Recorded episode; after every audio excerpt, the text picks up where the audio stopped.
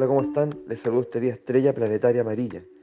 El día número 10 en la trecena de la tormenta, este año luna. El día de hoy decimos que la estrella es el nahual portador del esplendor, de la belleza. Y con su medicina viene a contrarrestar todo tipo de desvalorización y menoscabo. Por el contrario, nos dice que somos estrellas y venimos aquí a brillar. Entonces la pregunta al inicio es, ¿tú puedes dar testimonio de tu brillo? ¿Tú lo percibes? Sí, sí, soy estrella y, claramente brillo e intento brillar. Me doy, me doy cuenta cuando no. También me doy cuenta cuando me, me apago. ¿Ya? O me vuelvo sombría. Pero puedo salir de ahí. ¿Mm? Puedo salir de ahí y, vuelvo a brillar. Y puedo ver el brillo en los demás. No tengo ningún tipo de dificultad en eso. Y le digo, hoy estás maravilloso, maravillosa. Hoy puedo ver tu brillo.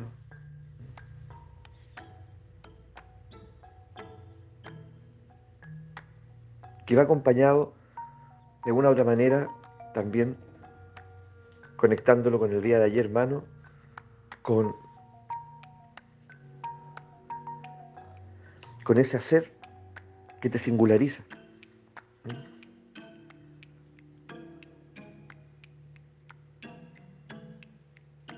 con ese ser en el cual, sin lugar a dudas, eres un artista, un maestro.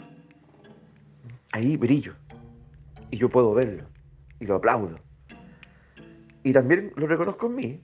Yo sé en qué brillo, claramente. Yo sé cuál es mi don y, y lo cultivo y me fascina.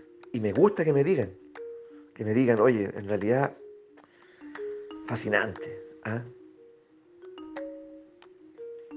Te pasaste. esto es algo distintivo en ti, yo nunca antes lo había visto. ¿Qué me pasa si me dicen eso? ¿Lo tomo o no lo tomo? Es decir, pareciera que estuviesen hablando de otra persona. Es un exceso de elogio. No, yo no soy esa persona. ¿ah? Tú, estás, equivocado. Porque quien estás describiendo eh, en realidad yo no lo percibo en mí. Claro, yo no lo percibo, pero los otros lo perciben. Entonces tengo que, tengo que empezar a creer en lo que los otros ven. Sobre todo en esas circunstancias. La pregunta aquí también es, si yo soy una estrella y vengo a brillar, ya, y tengo el potencial de, de irradiar esplendor, ¿qué pasó? ¿Qué pasó que que no puedo verme como esa, como esa estrella. ¿Qué pasó en mi niñez tal vez?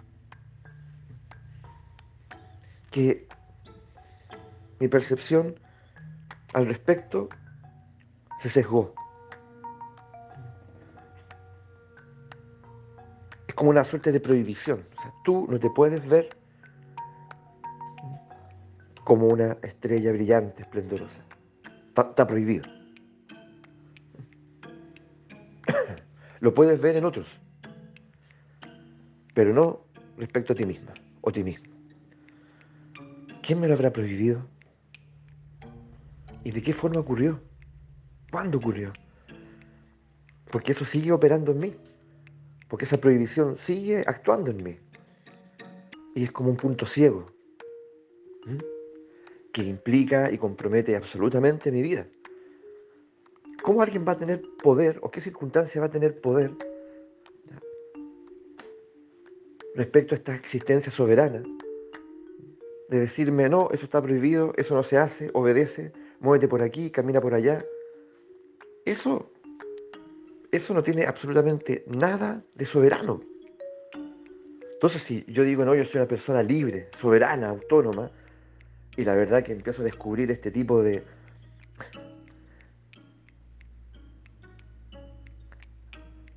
anomalías en mí, ¿ya? Vivir lleno de, de limitaciones, de autotortura, de prohibiciones, de lealtades.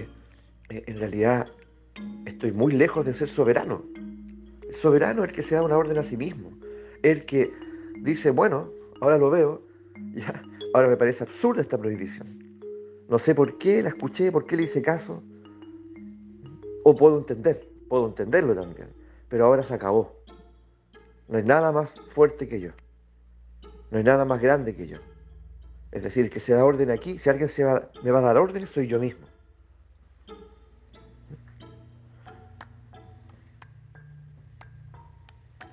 Uf, ¿eh? el soberano es aquel que es capaz de darse una orden a sí mismo, que contrarresta cualquier, cualquier otra que hoy percibo que me limita, que me restringe, me empequeñece, me hace sentir así, desvalorizado, que me prohíbe. Revísalo, obsérvalo. Tu naturaleza es brillar, la mía es brillar. Y poder hablar de eso con soltura. No, yo brillo en esto, en estas circunstancias yo brillo. Esto es mi talento, yo sé que esto lo hago bien, yo sé, sé que lo hago bien y confío en que lo hago bien.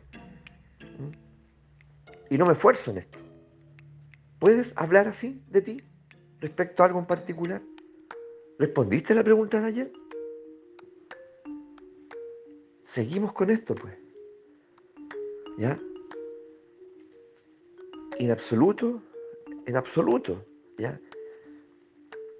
Es una experiencia que podemos pasar por alto, porque hay mucho en juego aquí y que no tiene que ver solo contigo, tiene que ver con tus hijas, tus hijos, tiene que ver con, con tu comunidad. Porque la desvalorización y el menoscabo es contagioso. Es contagioso. Entonces, nuestra educación está a la altura a la altura de prepararnos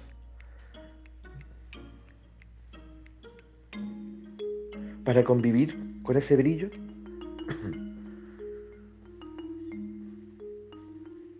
A mí me parece que no, que nuestra educación no está a la altura de lo que nosotros como, como humanidad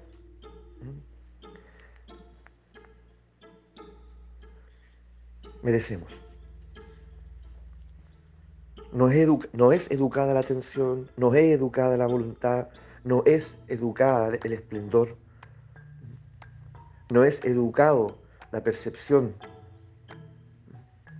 de los talentos, no es educada la percepción, la experiencia, la conciencia la muerte, en fin, y así muchas cosas. No es educada la experiencia del arraigo, del sustento, la soberanía, personal, no es educada. Entonces, ¿qué esperamos al respecto? ¿Cuánto tiempo más vamos a esperar? ¿No es así? Para dar un paso a favor de todo eso, que es donde reside el verdadero, el verdadero bienestar que todos anhelamos. Porque finalmente, esta percepción de este brillo, esta percepción de esplendor, esta percepción, ya de esto que, me vuelve un ser excepcional, tiene que ver con el amor propio y el autorrespeto. Por lo tanto, la mayor parte de nosotros tal vez nos estamos faltando el respeto a nosotros mismos en todo momento, en todo momento. Y lo hacemos claramente con los demás. ¿Ya? Entonces, una población que habita y sucumbe en la desvalorización, en el menoscabo, se vuelven sarcásticos, burlones, tratan de, robarle al otro su, brillo, ni, siquiera para sí mismos, sino que aquí está prohibido brillar, porque el brillo es como ah, eh, algo que a todos lo ofende. A todos lo ofende. Mira, hay alguien que brilla.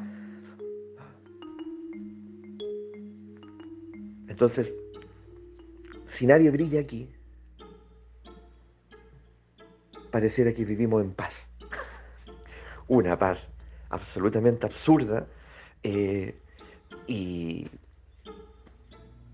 caricaturesca. ¿ya? pero pareciera que en algún nivel tranquiliza, alivia el dolor, el dolor que persiste ahí. De, de experimentar lo voy a decir así, de experimentarme sin gracia. Qué tremenda expresión, qué terrible. ¿Ya? No, yo soy una persona sin gracia. ¿Y, ¿y qué te pareció? No, lo encontré sin gracia. Mamá, ¿y mi pololo? ¿Qué te pareció? Sin gracia, chiquillo, mira tú. Qué terrible. ¿Ah? Yo no quiero ser una persona sin gracia. Sin gracia. Uy, uy, uy. ¿Y tú? Yo creo que tenemos que aquí tomar las riendas de nuestra vida.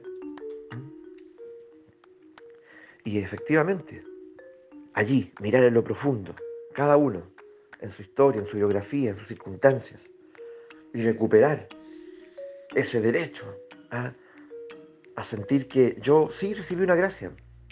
Yo sí recibí la gracia del Espíritu, del misterio. Como tú, como tú, como tú, como tú. Y eso es finalmente lo que me hace sentir también plenamente seguro en la existencia. Seguro en lo que hago. Vuelvo a liberar la percepción de mí mismo, vinculada a ese brillo.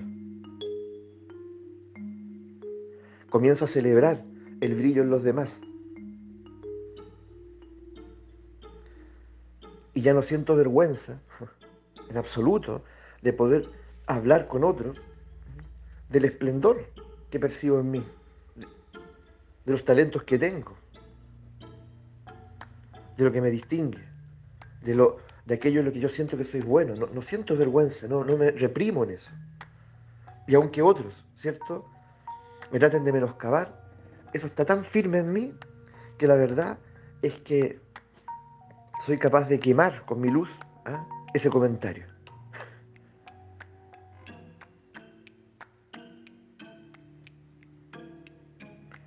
No tiene ninguna fuerza, ningún poder ya en mí.